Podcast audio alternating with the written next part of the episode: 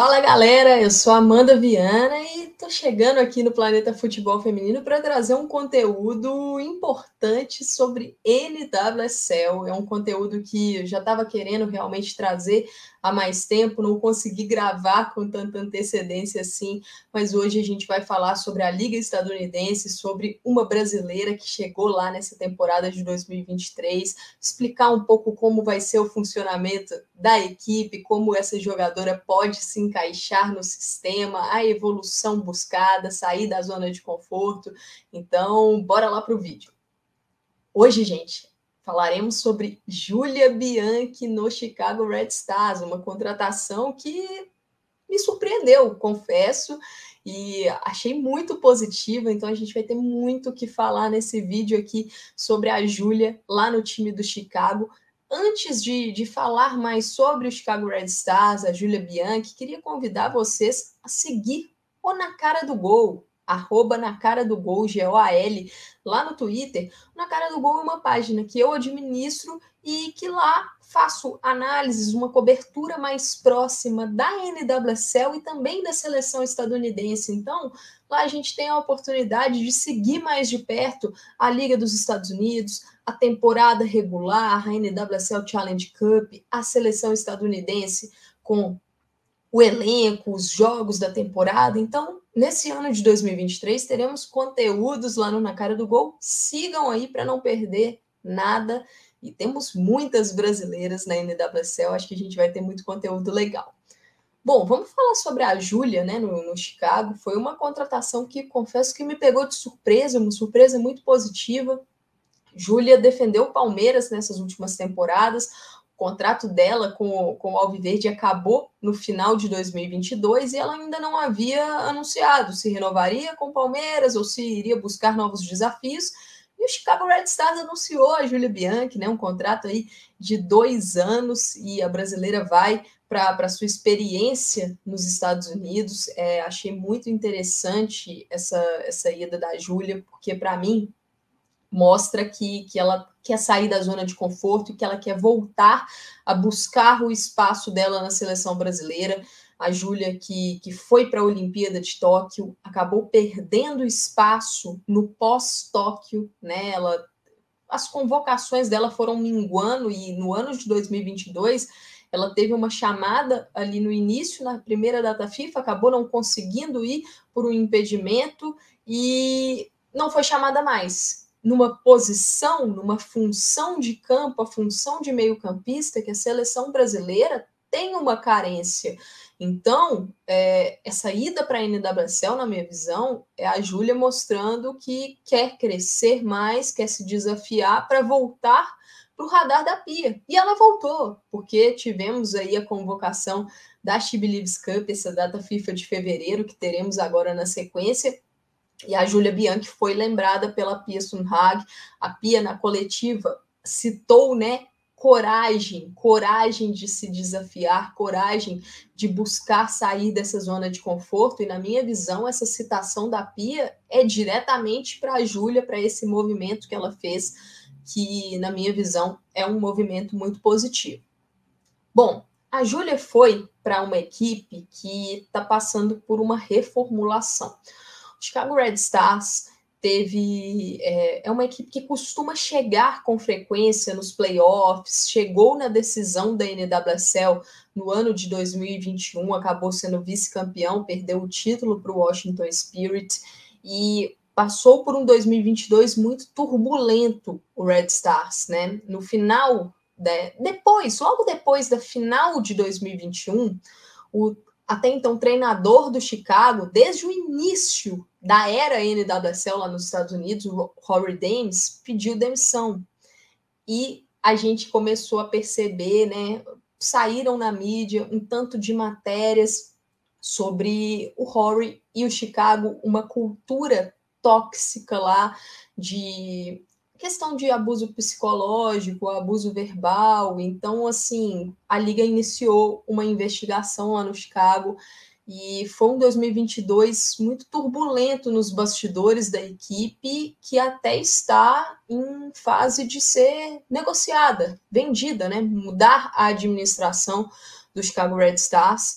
a equipe para 2022 contratou um novo treinador, o Chris Petrucelli, e, e na minha visão ele fez um bom trabalho. Foi um ótimo trabalho do Petrucelli no Red Stars, porque o time tinha perdido já alguns bons valores, a saída da Sarah Gordon, a saída da Julie Ertz, então perdeu ali peças-chave do seu time, mas o Petrucelli conseguiu reinventar o Chicago, uma nova forma de jogar, e eu gostei muito do ano da equipe. Eu vou aproveitar para trazer aqui na tela campinho para a gente falar um pouco sobre esse Chicago Red Stars e entender como a equipe joga para depois a gente ver como que a Júlia Bianchi pode encaixar nesse time, o que, que a Bianchi pode trazer aí para o Red Stars. Bom, o Chicago, na temporada de 2022, atuou com três zagueiras. Foram três defensoras. A gente está vendo aí na tela o esquema 3-4-3 ou um 3, 4, 2, 1. Foi basicamente essa a formatação da equipe do Chicago em 2022. Três zagueiras que têm um bom, uma boa saída de bola e a equipe passou por muitas dificuldades na zaga porque perdeu peças-chave, né? A Casey Kruger é, acabou engravidando, então foi uma ausência no ano de 2022. Tierna Davidson ponto alto dessa zaga, a principal jogadora da defesa do time, lesionou o ligamento cruzado anterior. Keila Sharpless, que foi a substituta da Davidson após a lesão dela, também lesionou o ligamento cruzado anterior. Então, mais uma perda para o Chicago Red Stars. E o Petrucelli conseguiu aí, mudando peças, dando oportunidade para novas jogadoras, renovar o seu sistema de defesa e a equipe teve sim um ano sólido no setor defensivo. No meio-campo, mais perdas. A Sarah Waldmore também engravidou e não jogou a temporada de 2022. No ataque, uma perda importante, que é Lia Watts lesionou lá na reta final da temporada de 2021, também rompeu o ligamento cruzado anterior do joelho e não pôde fazer parte da equipe. Ou seja, foi um ano de 2022 que o elenco do Chicago teve muitas baixas.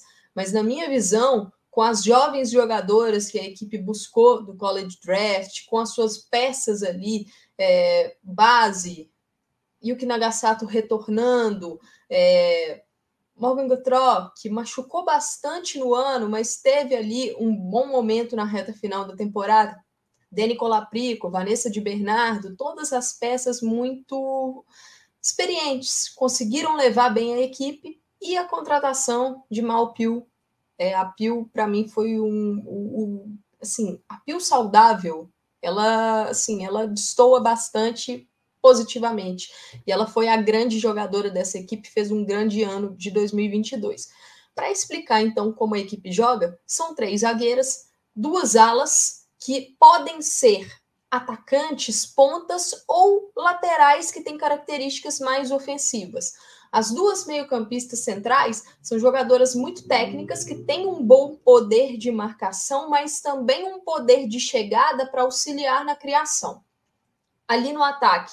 São duas jogadoras abertas que às vezes afunilam bastante esse campo. A Pio é uma das atletas que joga nessa linha, né? Normalmente ela joga aberta pelo lado esquerdo, mas trazendo muito por dentro. E tem uma atacante centralizada. Normalmente é uma centroavante, é uma jogadora que tem um bom poder físico mais alta. Em 2022 a gente viu bastante a Ella Stevens ocupando essa função. Vimos também Eva Cook ocupando essa função. Então, é uma equipe que gosta de trabalhar bastante pelos lados, cruzamento e com boa movimentação. Achei que o Chicago Red Stars fez um bom ano de 2022. Agora, falando sobre a Júlia, é, é, importante, né? Foi importante essa introdução sobre a equipe do Chris Petrucelli, porque em 2023 o Chicago teve muitas perdas. Em 2023, digo assim, essa mudança né, da temporada do ano 2022 para 2023. Esses problemas de bastidor que eu citei, com a questão do Rory Dames, essas investigações, é, o, o Arnim que o dono do Chicago Red Stars também com muitos problemas de administração, ele meio que acobertou a questão do Rory. Então, é, as jogadoras do Chicago, muitas delas optaram por sair da equipe e, assim, na minha visão, de forma muito justa, né? Porque você precisa trabalhar em um lugar que te forneça segurança, que te dê ali todo o suporte. Eu acho que o Chicago, em termos de administração, falhou muito com as suas atletas. Então, a equipe perde para esse ano de 2023 peças muito importantes, especialmente no meio-campo. A sua trinca de meio-campistas que, que assim fez parte aí nesses últimos anos todos do Chicago, Dani Colaprico, Vanessa de Bernardo, Morgan Gutró, todas elas tiveram um contrato é, finalizado né, em 2022 e não renovaram com a equipe, foram para free agency, a Colaprico foi para o San Diego Wave, a Morgan Gutró e a Vanessa de Bernardo para o Casey Current, a equipe da Debinha. Então, o Chicago Red Star simplesmente teve uma perda enorme no meio-campo. Sarah Waldman, que eu citei, que ficou grávida no ano de 2022, aposentou. Então, mais um pilar que poderia, né, iniciar aí 2023 como titular saiu. Então, o setor de meio-campo teve muitas baixas. No ataque também, a saída da Rachel Hill, uma saída importante, que Elia Watt ainda não anunciou se vai renovar com a equipe ou não. Na defesa, Zoe Morse acabou saindo para a Inglaterra, para o Brighton. Então, assim, muitas perdas importantes do Chicago Red Stars, mas o setor que mais sofreu com isso foi o meio-campo.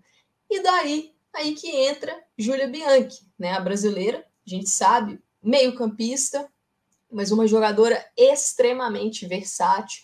Eu apontei ali em vermelho o setor, a função ali, a posição que a Bianchi tem mais chance de jogar. Em amarelo, posições que ela pode exercer a função, mas que são um pouco mais improváveis. Falando um pouco mais sobre o vermelho, são as duas posições ali de meio-campista central. A Júlia fez essa função muito no Palmeiras, no Havaí Kinderman também, quando ela jogou no Kinderman. E ela é uma jogadora muito inteligente em campo, muito técnica, que tem boa qualidade de passe. E o seu posicionamento é muito bom. Ela tem uma boa noção espacial. Então, na minha visão, ela, nessas duas posições aí centrais, é onde ela tem mais chance de jogar na equipe do Chicago.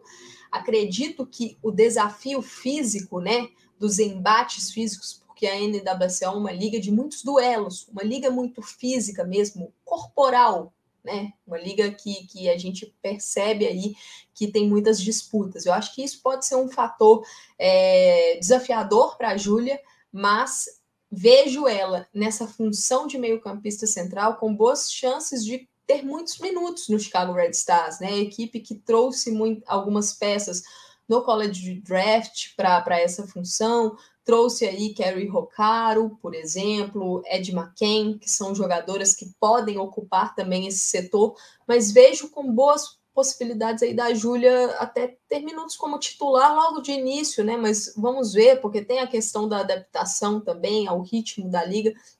Então é algo para a gente observar.